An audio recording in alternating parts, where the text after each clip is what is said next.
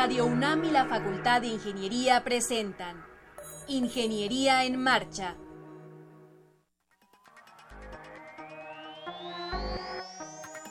Un espacio dedicado a la divulgación del quehacer de la Facultad de Ingeniería. Ingeniería en Marcha. Le informamos sobre las innovaciones tecnológicas y de investigación. Orientamos en temas de autoconstrucción. Presentamos la cultura y las artes. Y compartimos nuestras victorias en el deporte. Ingeniería en Marcha.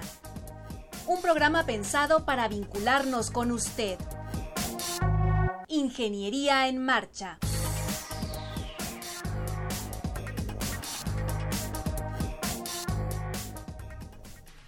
¿Qué tal amigos? Muy buenas tardes. Esto es Ingeniería en Marcha. Mi nombre es Alejandra Torres y saludo con mucho gusto a Rodrigo Sepúlveda. ¿Cómo estás, Rodrigo? Muy bien, muy contento. Eh, viendo a la facultad con una inyección fuertísima de energía. Hay mucho movimiento, alumnos nuevos entre la generación 2017.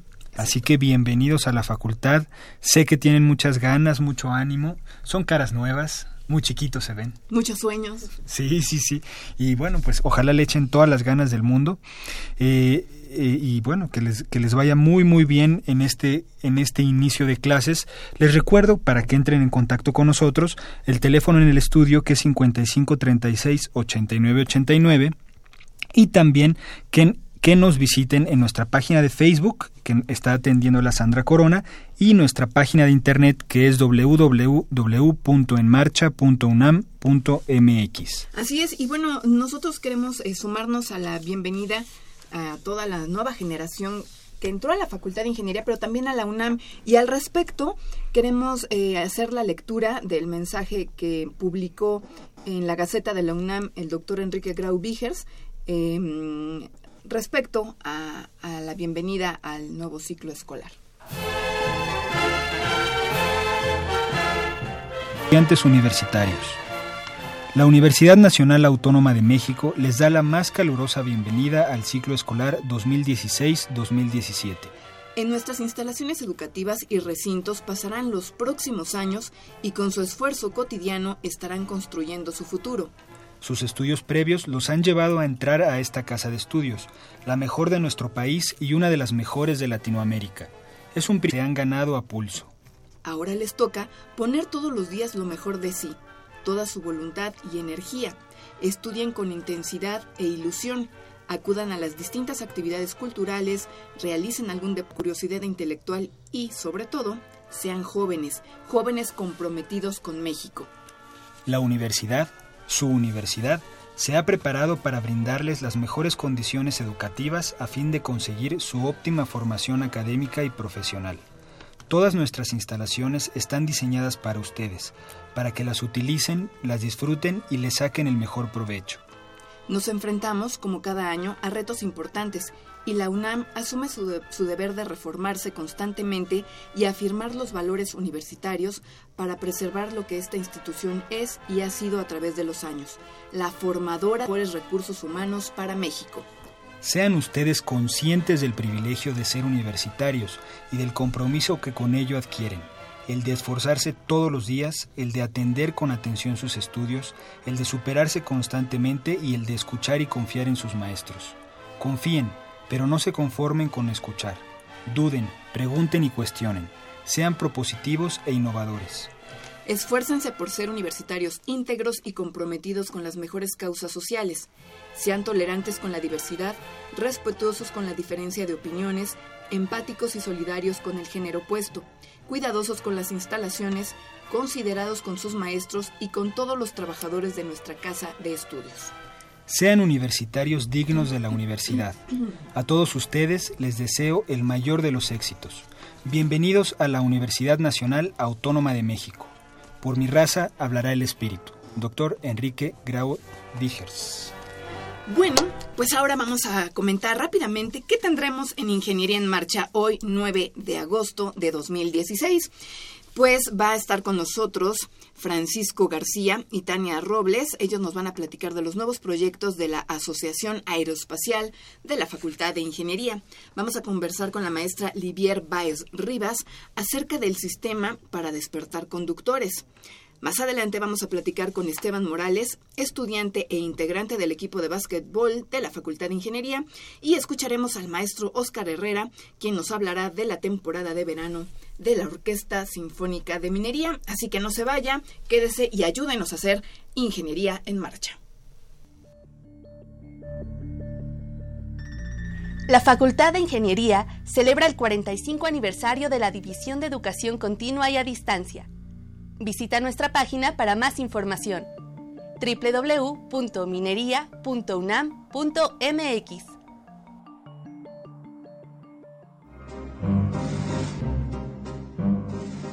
Para conocer las novedades editoriales de país, no te puedes perder la Feria de los Libros. Escúchalo todos los lunes a las 14 horas por el 860 de AM.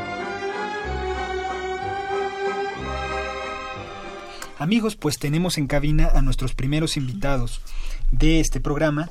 Está con nosotros Francisco Moisés García Hernández. Él es presidente de la Asociación Aeroespacial de la Facultad de Ingeniería. Hola, ¿qué tal? Moisés, ¿cómo estás? Bienvenido. Bien, gracias. Y también está Tania Robles Hernández, que es directora de divulgación de la misma asociación. Hola, muchas gracias. Y bueno, vamos a hablar en este espacio de los nuevos proyectos que tienen. Claro. Eh, pues bueno, antes que nada me gustaría agradecer la oportunidad de estar aquí para platicarles un poquito de, de los proyectos y también comentarles en general qué es quiénes somos, ¿no? Para los que no nos conozcan. Eh, bueno, nosotros empezamos a trabajar ya hace aproximadamente eh, dos años, poquito más, y pues el reconocimiento oficial de la facultad lo tuvimos apenas el 10 de septiembre con la toma de protesta, ya con lo que se oficializaron nuestras actividades dentro de la, de la facultad. Y pues ahorita ya eh, terminó la primera gestión, la, gestión de la primera mesa directiva, ahorita ya estamos empezando la segunda y pues bueno, es de lo que venimos a hablarles ahorita. Eh, los proyectos, eh, bueno, principalmente nuestras actividades se dividen en dos pilares, las actividades de divulgación científica e ingeniería y las actividades de, bueno, técnicas, ¿no? Eh, los proyectos técnicos. En los proyectos técnicos ahorita tenemos uno ya, ya en vías de consolidación, pues el que va más avanzado, que se trata de hacer CANSATs. Eh, los CANSATs son simulaciones de satélites eh, con un fin principalmente educativo. Lo que se busca aquí es que chicos eh, a nivel licenciatura, maestría también, que estén interesados en, trabajar en esto, incluso de prepa o más chicos que, tengan el interés de participar, eh, se integren a los equipos. Consiste en hacer una simulación, como les comentaba, de un satélite, eh, pero en el volumen de lo que sería aproximadamente una lata de refresco. Esto varía, a veces es más grande, a veces es más pequeño. La idea es integrar todos los subsistemas que conforman a un satélite de verdad. Claro. Oye, Francisco, pero eh, este proyecto de, hacer CANSAT, ustedes lo hacen como, como sociedad, como, como AFI, o eh, participa la Facultad de Ingeniería y ustedes participan a su vez como asociación o cómo, cómo es ese proceso? Eh, pues nosotros lo estamos haciendo como agrupación estudiantil. Eh, estamos en esto puros chicos de, de la facultad asesorados con, con, doctores de la unidad de alta tecnología que está en Querétaro, entre ellos. Y bien, pues este proyecto, como bueno, en el caso de Kansas son cosas básicas dentro, dentro del aspecto de tecnología espacial pues lo podemos llevar nosotros eh, de forma casi independiente, ¿no? Eh, su asesoría sí es muy importante, pero como estas son cosas básicas, vamos, con lo que vemos en nuestras clases o incluso chicos de prepa, lo que ven en, en, la escuela, pueden aplicarlo aquí de una manera muy sencilla, con la guía de los doctores para las cosas que ya son eh, los subsistemas, qué, qué, qué subsistemas componen a un satélite y todo esto. ¿Y están organizando algún tipo de evento para mostrarlos o concurso o qué es lo que piensan o tienen algún plan en un futuro con estos satélites? Ajá, en cuanto a Kansas, en este caso, eh, la participación de un concurso es lo que está eh, ahorita en marcha. Eh, es un concurso en Texas, Kansas Competition. El registro es aproximadamente en noviembre y más o menos la participación es en la primera mitad del año que viene como febrero, marzo, más o menos. Entonces es todo este tiempo, de aquí hasta principios del año que viene, la preparación del prototipo, de la preparación teórica, cuál va a ser la misión y todo esto. Y el equipo ya tiene aproximadamente un mes trabajando ya en definir los objetivos y todo esto. ¿El equipo lo, lo integran puros este, miembros de AFI o hay de otras este, asociaciones, otras escuelas? Eh, ahorita, bueno, son miembros de la asociación exclusivamente, pero estos miembros no son nada más de, de la Facultad de Ingeniería. Tenemos las puertas abiertas para, para cualquier institución, porque pues como tal somos una agrupación estudiantil, pero pues buscamos que, que se integren eh, personas incluso multidisciplinarias, ¿no? Que, que no nada más abarque ingeniería, también ciencias, darle una perspectiva amplia. Claro. Tania, ¿cómo se le hace para pertenecer a, la Asociación Aeroespacial de la Facultad de Ingeniería? Ok, bueno, pues eh, a lo largo del, de los semestres y cada que surge algún nuevo proyecto, eh, abrimos convocatorias. Por ejemplo, hace unos meses apenas tuvimos la convocatoria para eh, lo que son otros dos proyectos que apenas estamos consolidando para el área de divulgación porque ahí también hay como subproyectos. Y también bueno pues para lo que fue este CANSAT entonces eh, las personas que estuvieran interesadas deberían este, seguirnos en nuestras redes sociales porque ahí es donde eh, damos a conocer las convocatorias. De todas formas eh, siempre están las puertas abiertas como mencionó Francisco porque si algún estudiante tiene algún proyecto que nos quiere proponer eh, nosotros eh, lo escuchamos y si, si consideramos y nuestros asesores consideran que es un proyecto que es viable y es posible, entonces eh, podemos realizarlo dentro de la asociación. Claro. ¿Y en qué fecha tienen que entregarlo de el, el CANSAT para Texas? la, bueno, la fecha de entrega como tal es hasta, hasta el año que viene de hecho, todavía, ahorita está abierta la convocatoria para el registro, nada más. Eh, y el registro si es en noviembre, es a finales de noviembre. Pero, el bueno, en este caso la entrega sería el lanzamiento de, del CANSAT. Eh, ese es hasta el año que viene. Todavía hay un margen de tiempo bastante amplio. Incluso si hay chicos que quieren interesar, bueno, que quieren integrarse a este equipo, a lo largo del semestre eh, posiblemente se van a estar abriendo convocatorias, porque pues en estos equipos siempre entra, sale gente o se va abriendo el espacio para que entren más personas. Entonces, si se llega a dar el caso, en las páginas, bueno, en nuestras redes sociales estaríamos publicando las convocatorias. Oigan, ¿y hay algún, eh, para esta convocatoria, algún tipo de misión específico? ¿Tiene que hacer el satélite algo en particular o...? O se, los dicen después o eh, en este sentido eh, es libre. Eh, ah, el planteamiento de la misión como tal es libre. bueno, en el concurso ellos proponen un marco general para el cual es el que se tiene que empezar a, a, desarrollar. Por ejemplo, el año pasado el marco era estar generando energía eléctrica dentro del, del, este, del dispositivo de una manera simultánea al lanzamiento.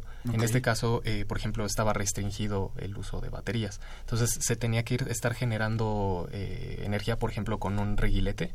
Eh, esa era una de las opciones. Y de hecho, ahorita no, no me acuerdo si eso fue el año pasado o fue hace dos años, porque creo que fue el del año hace dos años, porque el del año pasado creo que yo no me enteré Sí, no, no, ahorita me falla el dato, pero sí, más o menos ellos plantean un marco general y sobre eso se tiene que atacar. Ok.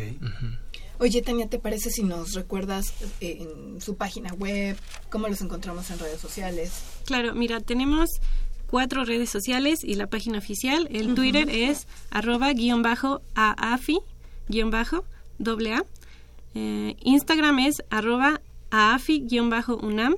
Nuestro WordPress es afiunam.wordpress.com, Facebook es diagonalunam.aafi y la página oficial es www.ingeniería.unam.mx-aafi. ¿Quién es su community manager? Tienen bastante. Porque tiene mucha chamba. de hecho, estamos divididos. Eh, hay una persona en cada red social y aparte tenemos nuestro administrador de la página web. Entonces, es un equipo muy grande en divulgación, como sí, me queda claro. Somos como 13 personas nada más en divulgación, porque sí es una tarea muy amplia. Aparte de nuestro WordPress, escribimos artículos, obviamente a nivel divulgación, sobre diversos temas, desde astronomía hasta, hasta ingeniería. Eh, los publicamos para, bueno, para darnos a conocer un poquito, ¿no? De lo que es eh, todo esto de las ciencias espaciales. En Instagram, bueno, pues ya sabemos, las fotografías llaman de mucho la atención. Hemos eh, conseguido bastantes seguidores e interés. Eh, Twitter, pues ya saben, al, al, momento, ¿no? Y Facebook, esa yo consideraría que es la más importante porque ahí es donde publicamos todo. Los avisos, todo. Oye, Rodrigo, pues ahorita escuchando lo que dice Tania, yo no sé si, bueno, yo creo que sí, ¿Qué te parece, Tania, que vengan los chavos que hacen divulgación y que escriben algún tema este aeroespacial y que vengan aquí al programa? Claro. Igual les damos un, tiempo y vengan y nos ilustren con por esos supuesto, temas, Por supuesto. De todas formas, les adelanto que estamos planeando hacer un podcast, entonces igual por ahí ya van a poder escuchar algunas cápsulas. Mira qué bien. Muy bien. Excelente. ¿Algo más que quieran anunciar? Eh, sí, algo muy importante que es la Semana Mundial del Espacio. Es el segundo año que la vamos a realizar. Es del 4 al 10 de octubre. 4, 5, 6, 7 y 10 de octubre.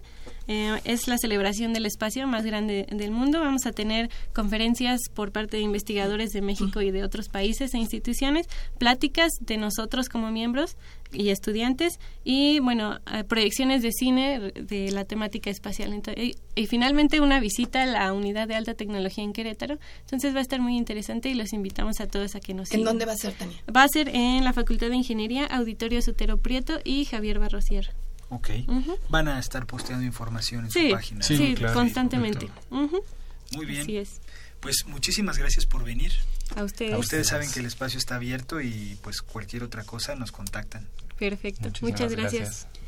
Bueno, pues eh, también queremos invitarlos a que este jueves 11 de agosto a las 13 horas acudan al auditorio Raúl J. Marsal esto está en la planta baja del edificio de la Secretaría de Posgrado e Investigación de la Facultad de Ingeniería, a que escuchen a el doctor Mark Madhu. Él es un connotado científico de la Universidad de California, líder del grupo de investigación internacional en el área de micro y nanodispositivos basados en carbono. Ojalá que, que puedan acompañarnos. Esto, repito, va a ser el jueves 11 de agosto a las 13 horas en el auditorio Raúl J. Marsal. Por supuesto, la entrada es libre y esta conferencia la organiza la División de Ingeniería Eléctrica de la Facultad de Ingeniería. Muy bien, está, soy, interesante, es ¿eh? muy, interesante El, el, tema. Y bueno, ya tenemos a nuestra segunda invitada del programa. Estamos muy contentos de recibir a la maestra Livier Baez Rivas y nos va a hablar de un sistema para despertar conductores que, bueno, ya leí un poco de él, se, se, ve muy interesante. ¿Cómo estás, Lidia? Hola, ¿qué tal? Muy buen día, Rodrigo. Buen día, Alejandra. Buen día a todo el auditorio y a todos los muchachos que nos están escuchando. Este, y bueno, el día de hoy venimos a hablarles acerca de este sistema. Sí, bueno, es eh, la, profesora Olivier pertenece al área de biomédica y su línea de investigación pues se ha centrado en eso y, este sistema pues tiene ah, grandes aplicaciones y además muy inmediata pues incluso para salvar vidas. Exactamente. Mira, eh, Rodrigo, el sistema es netamente eh, instrumentación justamente sobre el conductor. Se basa en tres señales, la identificación de tres señales biológicas, que es señal mioeléctrica, que es señal muscular, pulso cardíaco y temperatura corporal.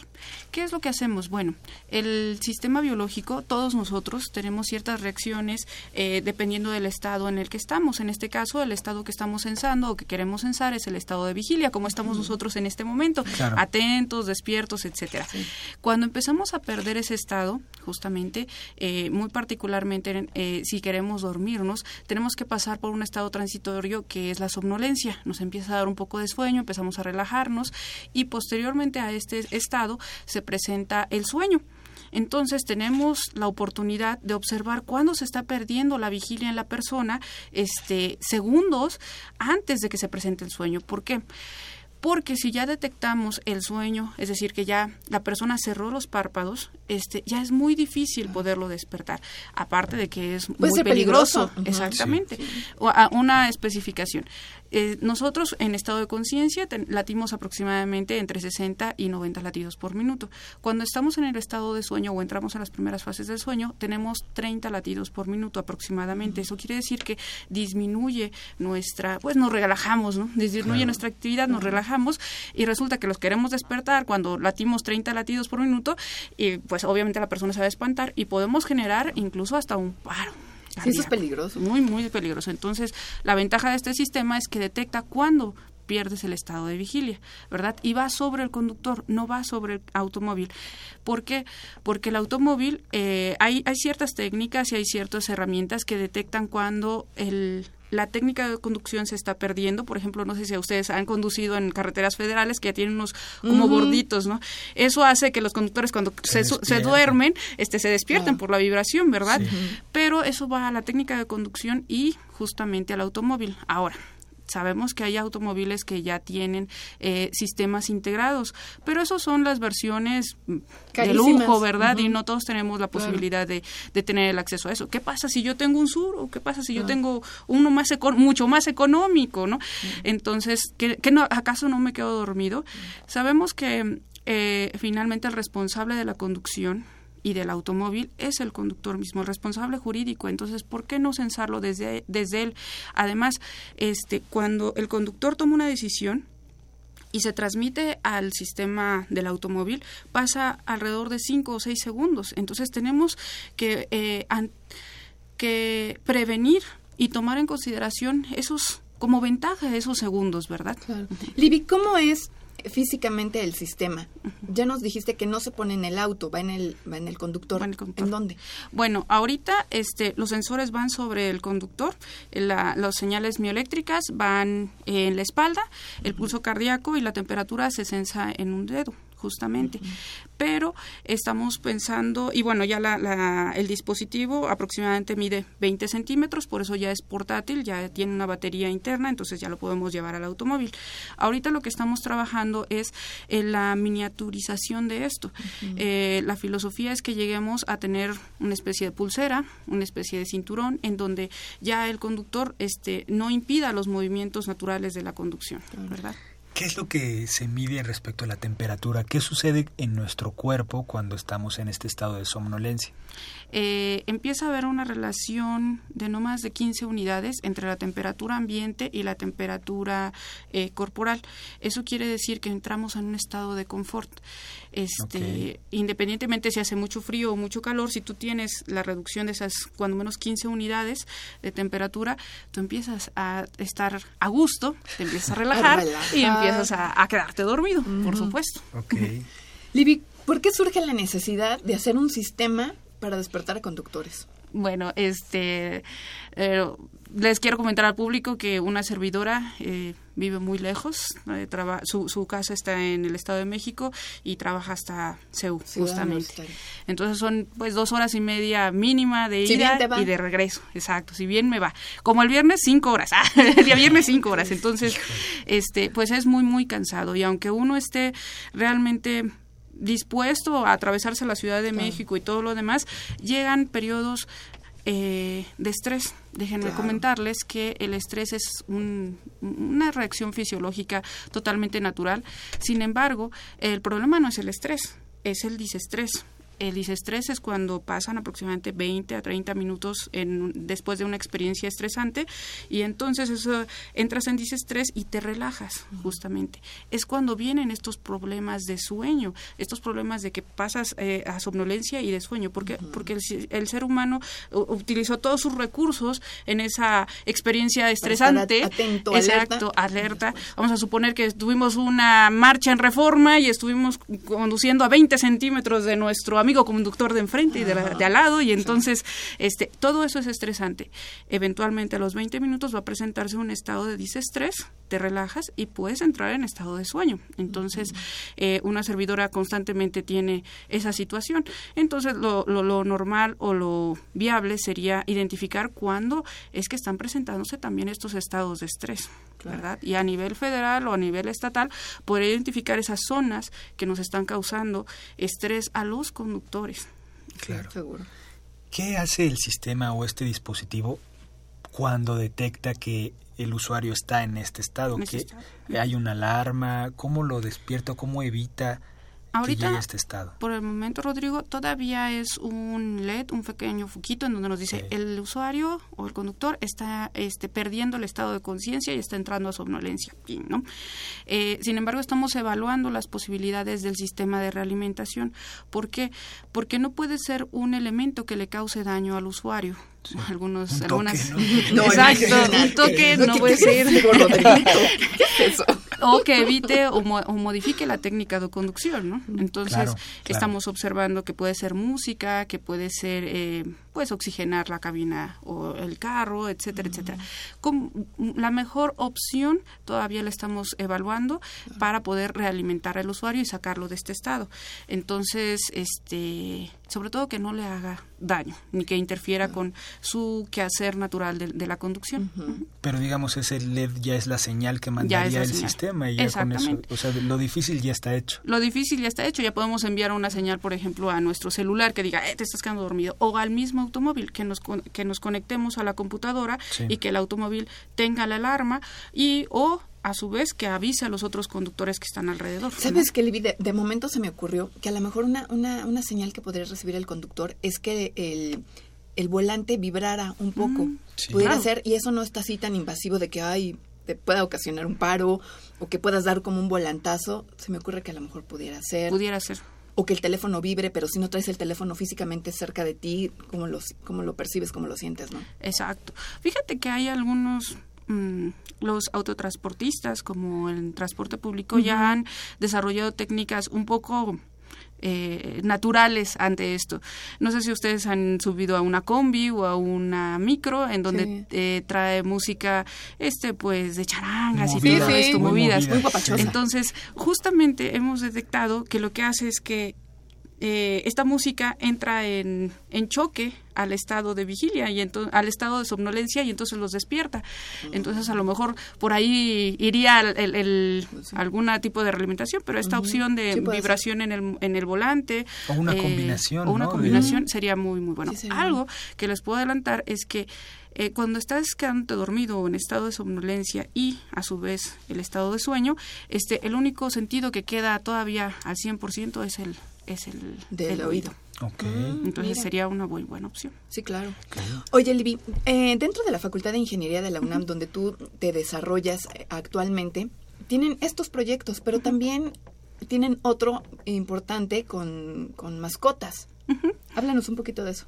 Bueno, en el Departamento de Ingeniería en Sistemas Biomédicos justamente estamos desarrollando, entre otros elementos, prótesis y órtesis y otros elementos, también estamos trabajando eh, con otras especies debido a que nos, ya nos dimos cuenta que también ellos tienen necesidades, necesidades de identificación de estrés, identificación de signos vitales post y previo a las operaciones y en algunas otras actividades que realizan, por supuesto, como eh, ahorita estamos trabajando con especies como perros, gatos y aves, debido a que los instrumentos que actualmente se utilizan para poder obtener sus señales son como los del ser humano y entonces simplemente no es posible ponerles un oxímetro eh, que es para humanos a animales que ni siquiera tienen dedos, o, en el caso de las aves tienen alas, entonces este hay que ir adaptando también la tecnología para sus necesidades. Son usuarios especiales, simplemente tienen pelo, tienen plumas, y, hay, y, por supuesto que tienen también reacciones y pues en este caso eh, hay que trabajar por y para ellos también.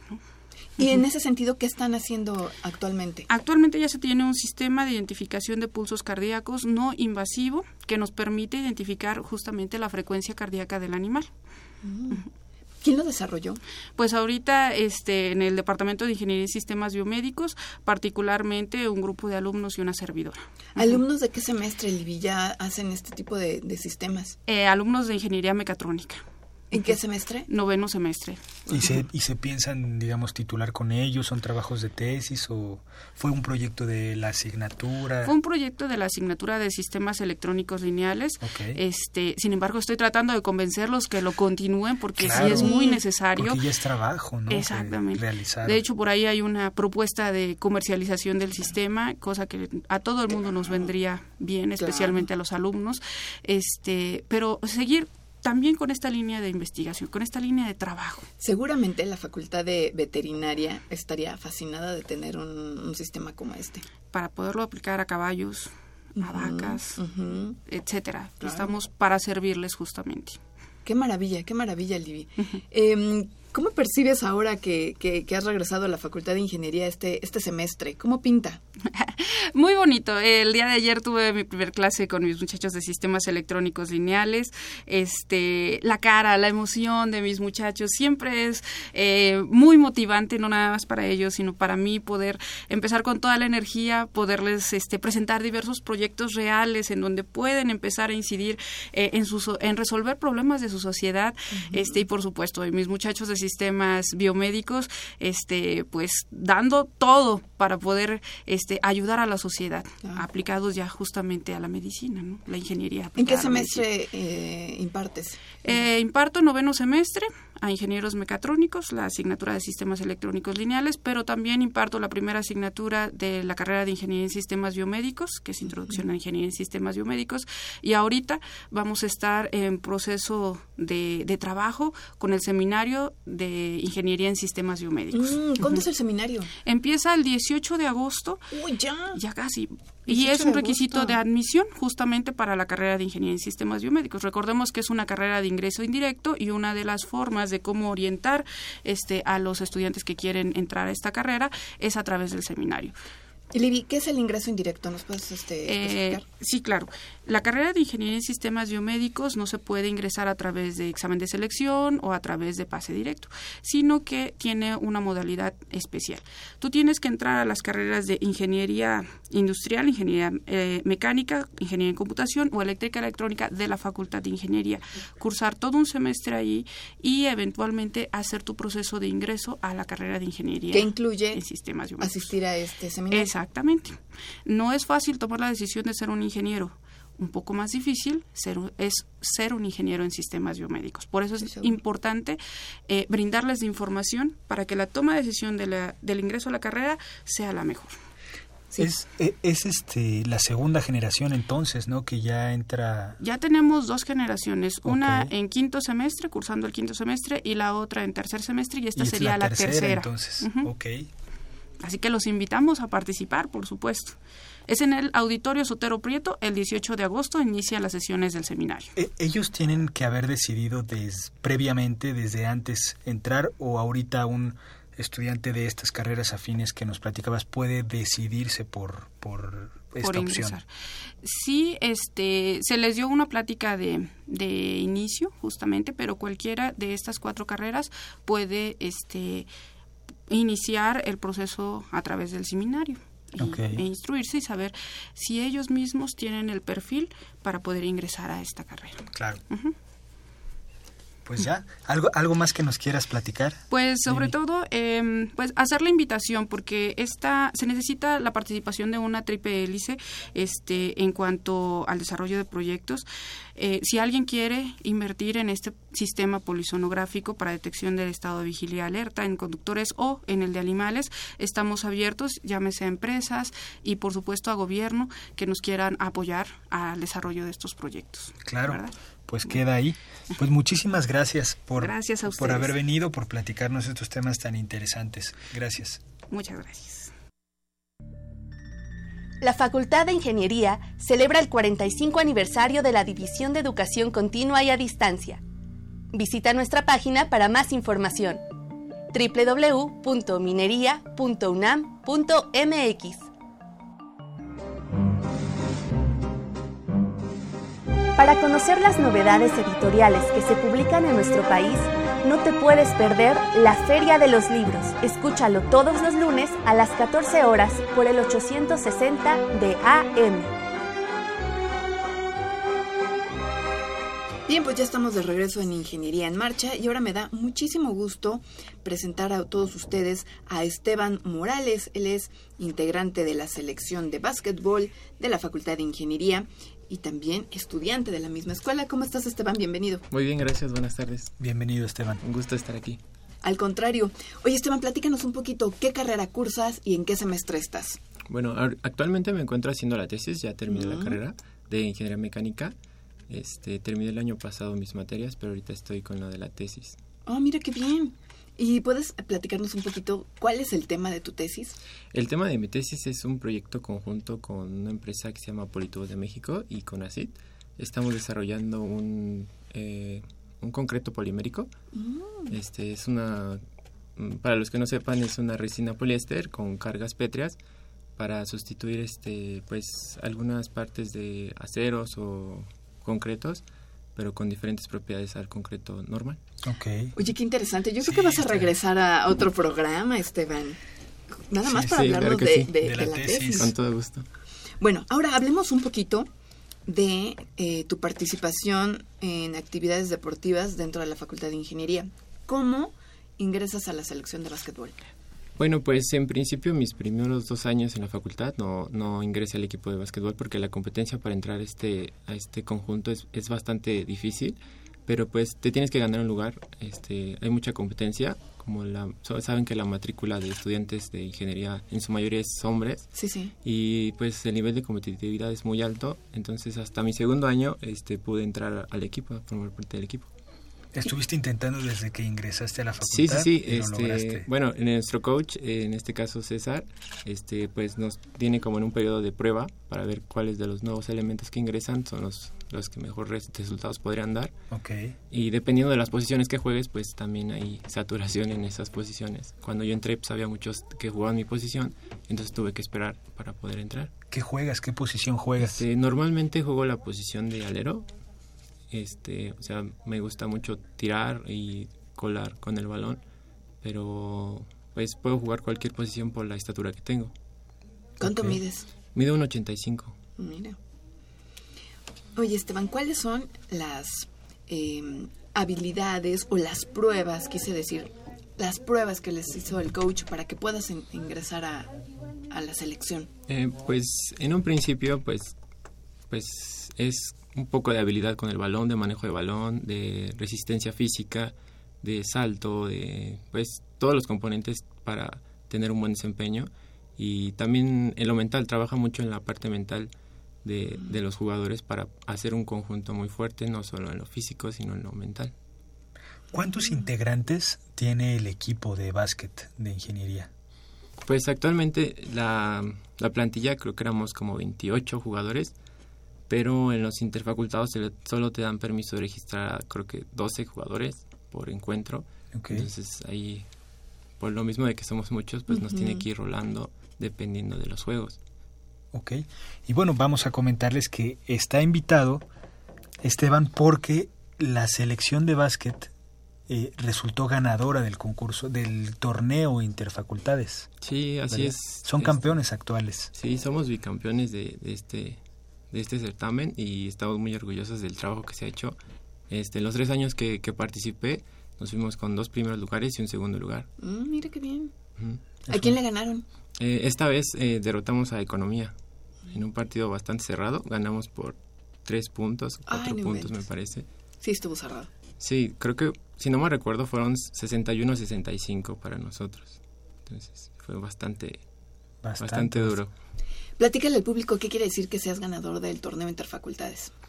Pues en lo personal es un gran orgullo eh, representar a tu, a tu facultad y pues demostrar ¿no? que, que puedes ligar los estudios con ser deportista y no nada más en básquetbol, en todas las disciplinas que tenemos. O sea, es muy importante conjuntar estos dos, estos dos ámbitos en tu vida. Pero además, Esteban, corrígeme si estoy mal, entiendo que para que cualquier estudiante de cualquier facultad de la UNAM participe eh, dentro de una selección, tiene que tener un buen promedio. Sí, así es. eh, no te permiten jugar si tienes un promedio menor a, eh, me parece que es 8.5 y también un avance académico. O sea, para poder jugar, digamos, si metes cinco materias en el semestre, tienes que haber pasado tres, Tres de cinco. por tres lo de menos, cinco ¿no? por lo menos. Ajá, y tener un buen promedio para, para poder jugar, representar a tu facultad. O sea que también es Sí, no complicado. está fácil. Sí, y Ah. con el sistema de inscripciones que tiene la facultad, pues es aún Aparte. más difícil. Ajá. En ese sentido, ¿cómo te sientes de, de haber sido un buen deportista en su momento y también cuando eras estudiante, porque hay que recordarle al público que nos está escuchando que Esteban Morales está haciendo actualmente su tesis de mecánica. Ujú. Entonces, terminaste tu, tu faceta de estudiante, pero ¿cómo la combinaste con tu faceta de, de, de deportista? Pues eh, a mí sí me resultó bastante difícil porque también le aumentamos la lejanía de, de donde, de donde vivo. ¿Dónde Entonces, vives, Esteban? Yo vivo cerca del CCH Oriente, del de, de la UNAM, que también fui parte de esa institución. Entonces los trayectos son muy largos, el transporte es muy pesado. Aparte los entrenamientos son de dos horas, eh, las materias, todas las que tienes que cursar. O sea, prácticamente vives en la universidad y es, es, es muy difícil mantenerte así, pero hay personas que sí lo pueden que sí lo pueden juntar, ¿no? A muchos se les dificulta y dejan el deporte o dejan la escuela, pero no solo hay casos como el mío, sino hay deportistas que aparte de representar a su facultad, representan a la UNAM, o sea, es, es doble esfuerzo, ¿no? Claro. Pero lo, lo hiciste Sí. y lo disfrutaste. Sí, sí, sí, es algo muy, muy divertido para que complementa tu vida. Pero además te complementa, ¿no, Sí. Esteban? Porque vas a tus clases a la Facultad de Ingeniería, te concentras en tus materias, haces tus proyectos, pero también vas y te ejercitas, ejercitas tu cuerpo, conoces a otras personas. Yo tengo la impresión de que un deportista es una persona como muy muy relajado, muy sonriente, como buena vibra. No sé qué puedas comentar al respecto. Sí, de hecho, eh, pues cuando estamos en- entrenando en los partidos, pues hay de todas las carreras, ¿no? O sea, también abre tu mente a, a todas las personas que puedes conocer y cuando enfrentas a, a otras facultades, pues también aprendes un poco de, de su estilo de vida en la facultad y pues también no es entiendes que no solo hay ingeniería, ¿no? O sea, todas las carreras te, te sirven de, de mucho y conoces, conoces a mucha gente en, en el básquet, conoces a muchísima, muchísima gente y sí, la mayoría son muy divertidos, son muy relajados, se divierten todo el tiempo, todo el tiempo es estar en un ambiente muy sano y es, es algo muy especial para mí. Oye, ¿de qué semestres más o menos participan? ¿Está muy amplio el o solo, digamos, la tienen así un equipo de los más grandes o cómo cómo funciona con el coach el acomodo? Eh, pues como les comentaba en un principio, o sea, cuando entre- cuando eres de nuevo ingreso, este, pues tienes que enfrentarte a los que ya son de noveno, décimo, octavo, o sea, los más veteranos. Y pues él trata de mantener una base de veteranos y conforme van avanz- avanzando los, los partidos va introduciendo un poco a los a los novatos y a los que van en medio para que ellos pues al final de cuentas como en mi caso yo ya terminé pues los que siguen la generación que sigue tiene que también aprender pues a, a, a- a tratar a los nuevos también con respeto y viceversa no Claro, ¿les hacen Tiene- novatadas? este no nosotros ya no pero Ahí esa risita, ¿qué quiere decir Esteban? A ver. bueno es que los hombres somos más pesados y pues a veces había pues ciertas inconformidades no porque pues, aunque es como una tradición pero eh, algunos se quejaban otros Claro. no entonces para evitar problemas pues mejor no las, las niñas sí sí hacen novatadas sí sí ellas sí todavía mantienen eso pero estaría bien retomar esa, esa parte de Ese punto. sí Oye, Esteban, y por ejemplo, ahorita que tú ya saliste, que digamos, ya no eres estudiante, eres tesista. ¿Todavía puedes pertenecer a, a la selección de básquetbol de la facultad o ya no? Pues esencialmente el, el semestre que terminé se abrió una pauta para los tesistas y los de servicio social que podían jugar. Eh, pero ahorita como yo ya estoy a punto de, de culminar la tesis, ya no alcanzaría a jugar otro torneo más. Ya. Ujú, Sí, ya no, no, ya fue mi despedida de- Ah, del mira. equipo. Pero qué gran sí, despedida. como campeón. Sí, Sí. sí, sí, sí, Sí. Sí, muy feliz de esa parte. Pues nos da mucho gusto, Esteban eh, Morales, que hayas venido al programa y que nos hayas compartido tu experiencia. Pero además te recuerdo que ya estás comprometido a venir y a platicar sobre el tema de tu tesis, que es Sí. el concreto polimeri- Polimérico. polimérico. Y que regreses y que nos digas cómo va. sí, ¿te claro parece? que sí, sí, De acuerdo. con mucho gusto. Pues muchísimas gracias, muchas gracias por haber venido a- al programa y nos vamos a ver muy pronto entonces. Claro que sí. Muchas gracias. Felicidades. Gracias. La Facultad de Ingeniería celebra el 45 aniversario de la División de Educación Continua y a Distancia. Visita nuestra página para más información www.minería.unam.mx. Para conocer las novedades editoriales que se publican en nuestro país, no te puedes perder la Feria de los Libros. Escúchalo todos los lunes a las 14 horas por el 860 de AM.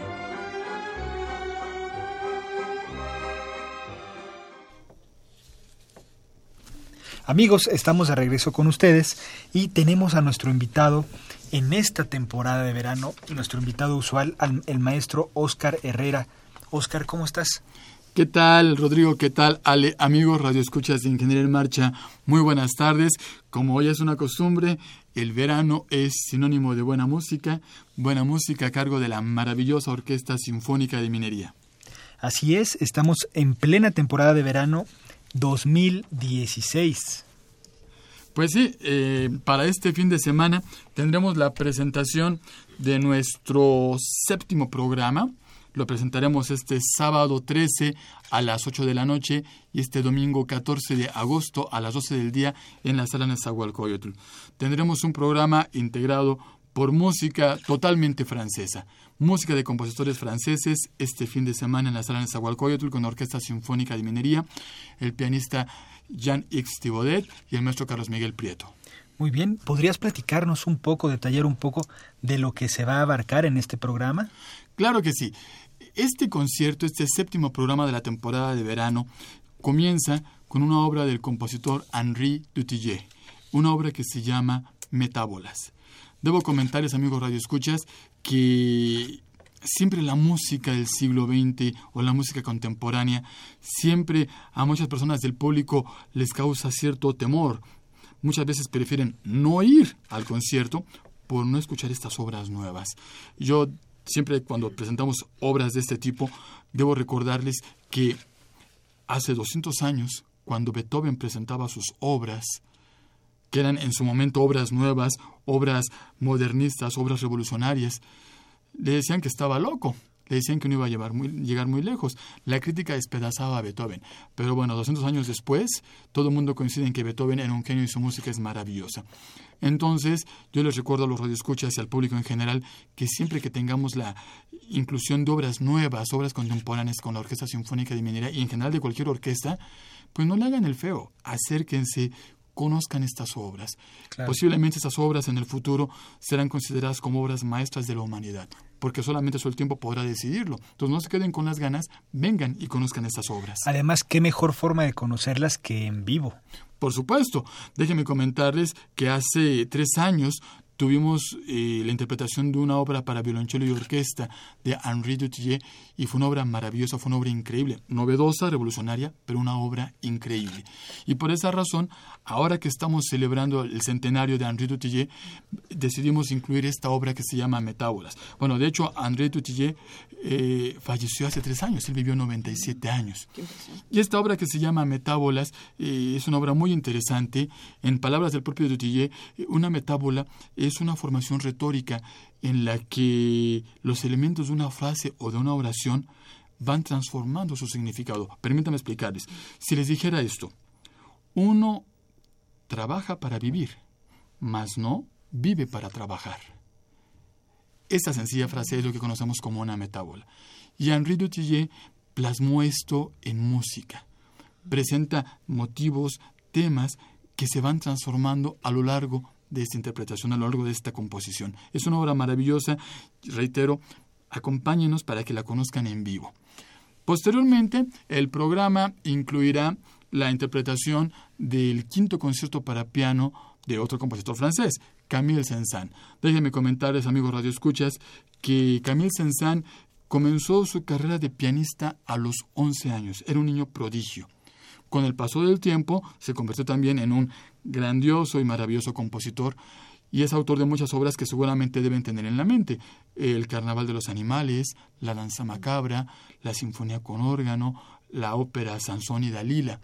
Y por supuesto, siendo pianista, escribió varios conciertos para piano. De hecho, escribió cinco conciertos para piano. El último es el que inter interpretaremos este fin de semana y se conoce como el concierto para piano egipcio. ¿Por qué? Resulta que en alguno de sus viajes vacacionales, Camille Saint-Saëns viajó por todos los territorios del norte de África, sobre todo Egipto. Y ahí se enamoró pues de toda esa maravillosa cultura. Eh, la comida, los paisajes y sobre todo la música. Eh, Camille Saint-Saëns relata que cuando estaba viajando en bote por el Nilo, escuchó a un barquero interpretar una canción de amor nibia. Y de hecho, eh, bueno, Nibia es una región entre Egipto y Sudán, por donde pasa el Nilo, y de hecho, eh, Camille Saint-Saëns tomó esta canción de amor para su segundo movimiento del concierto para piano. Es una obra maravillosa. Además, permítanme comentarles que vendrá un pianista muy famoso, eh, Jean-Yves Thibaudet, especialista precisamente en música de Saint-Saëns y también es especialista en interpretación de este quinto concierto para piano de Camille Saint-Saëns. O sea que, bueno, tenemos un platillo muy interesante para este fin de semana. Oye, Oscar, ¿nos traes boletos? Por supuesto. Me gustaría comentarles que los primeros dos radioescuchas que nos llamen tendrán pases dobles para el concierto de este domingo a las 12 del día. Y para el sábado, ahorita voy a hacer alguna pregunta para que los amigos de las redes sociales puedan contestarla y tener boletos para el próximo sábado. También, ¿sabes que Oscar? Eh, respecto a los boletos, es importante decirle a la gente que, que esté realmente interesada en acudir, que sean las personas que llamen para que puedan disfrutar de, de, la música que se interpretará este fin de semana en la sala Nesa y que es necesario que lleguen una hora antes de, del concierto. Si ganan boletos para asistir al domingo, que lleguen a las 11 de la mañana para que puedan buscarte con tranquilidad en la mesa de relaciones públicas y les puedas hacer entrega de los boletos. Y si es eh, ocasión de que el ganador va para el sábado, tiene que presentarse a las 7 de la noche, igual contigo en la mesa de relaciones. Así es, buscarme ahí en, la, en el vestíbulo de la sala NES y preguntar en la mesa de relaciones por mí. Bueno, les comentaba que además tendremos en este programa de música francesa la interpretación de una obra pues emblemática de la música de concierto. Me refiero a la Sinfonía Fantástica de Héctor Berlioz. La semana anterior hablábamos de que el programa tenía música interpretada o música compuesta por obras literarias, entre ellos Shakespeare y Cervantes. Uh -huh. Para esta semana que hablemos de la Sinfonía Fantástica, haré una referencia a Shakespeare. Ciertamente, eh, Berlioz no compuso la Sinfonía Fantástica pensando en una obra de Shakespeare. Pero William Shakespeare tuvo mucho que ver para la composición de esta sinfonía. Resulta que el joven Héctor Berlioz, a los 23, 24 años, se volvió adicto, se volvió fanático de las representaciones teatrales, de las, de las tragedias de Shakespeare. ¿Cuál fue la razón? Berlioz no sabía inglés. En su momento estuvo de gira en París una compañía inglesa que representaba las tragedias de Shakespeare. Berlioz primero fue por curiosidad y después se le volvió un hábito. Todos los días iba a, a, presenciar estos dramas de Shakespeare. Reitero, no sabía inglés, pero entonces, ¿qué fue lo que le llamó tanto la atención? Bueno, resulta que en esa compañía teatral iba una joven actriz irlandesa llamada Harriet Smithson. Ella era muy famosa, y esta es la pregunta, amigos de redes sociales, ella era muy famosa interpretando un personaje de Shakespeare.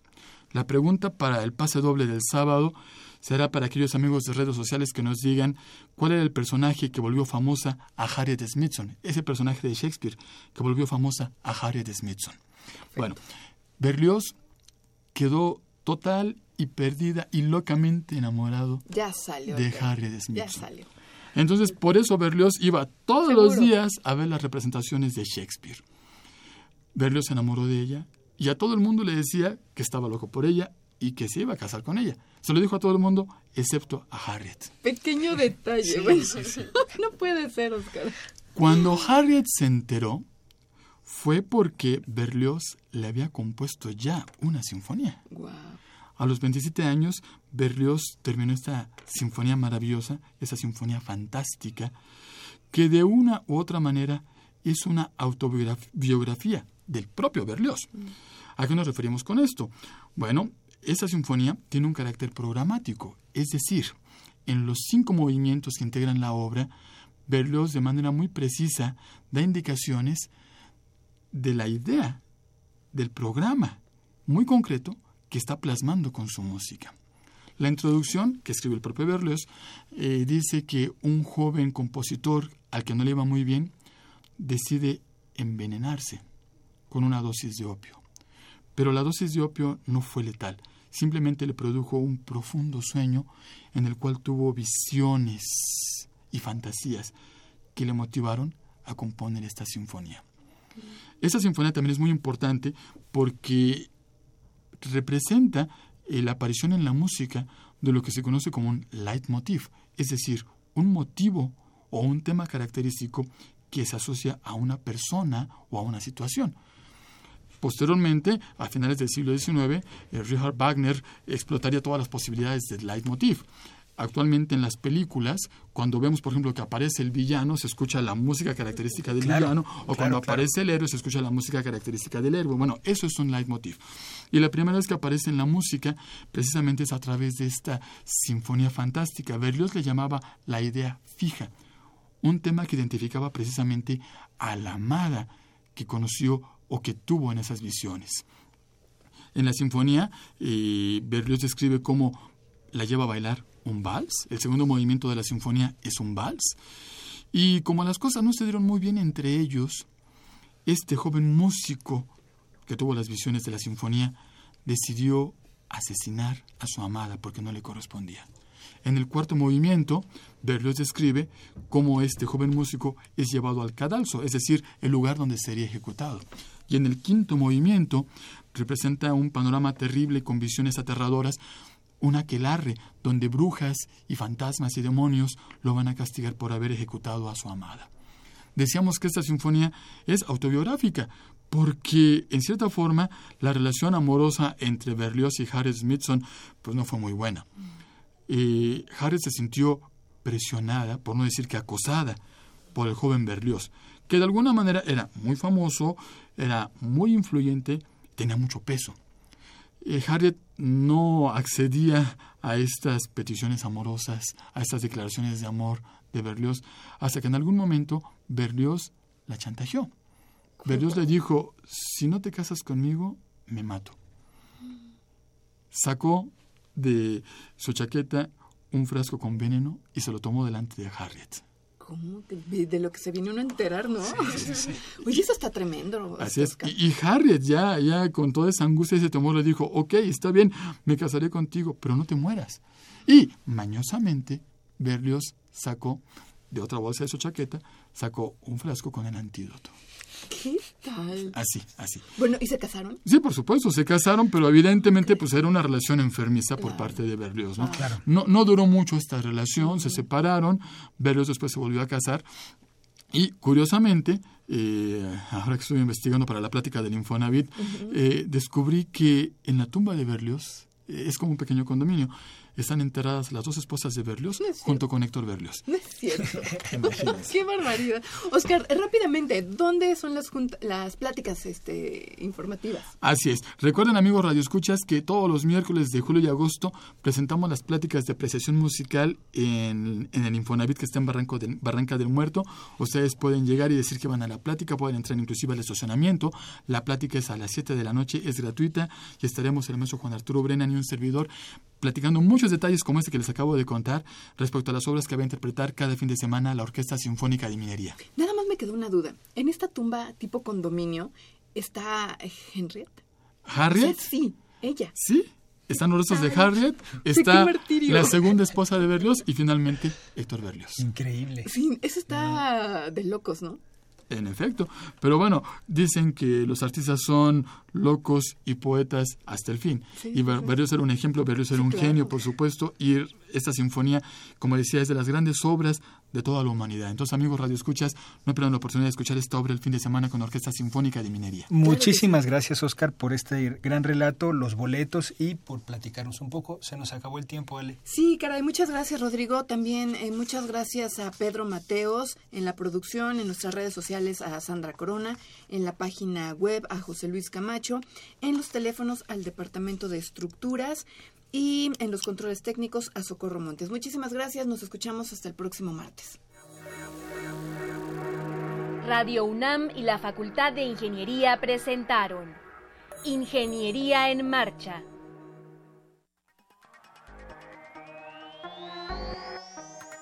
Un espacio dedicado a la divulgación del quehacer de la Facultad de Ingeniería. Ingeniería en Marcha. Le informamos sobre las innovaciones tecnológicas y de investigación. Orientamos en temas de autoconstrucción. Presentamos la cultura y las artes.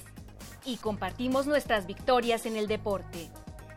Ingeniería en Marcha. Un programa pensado para vincularnos con usted.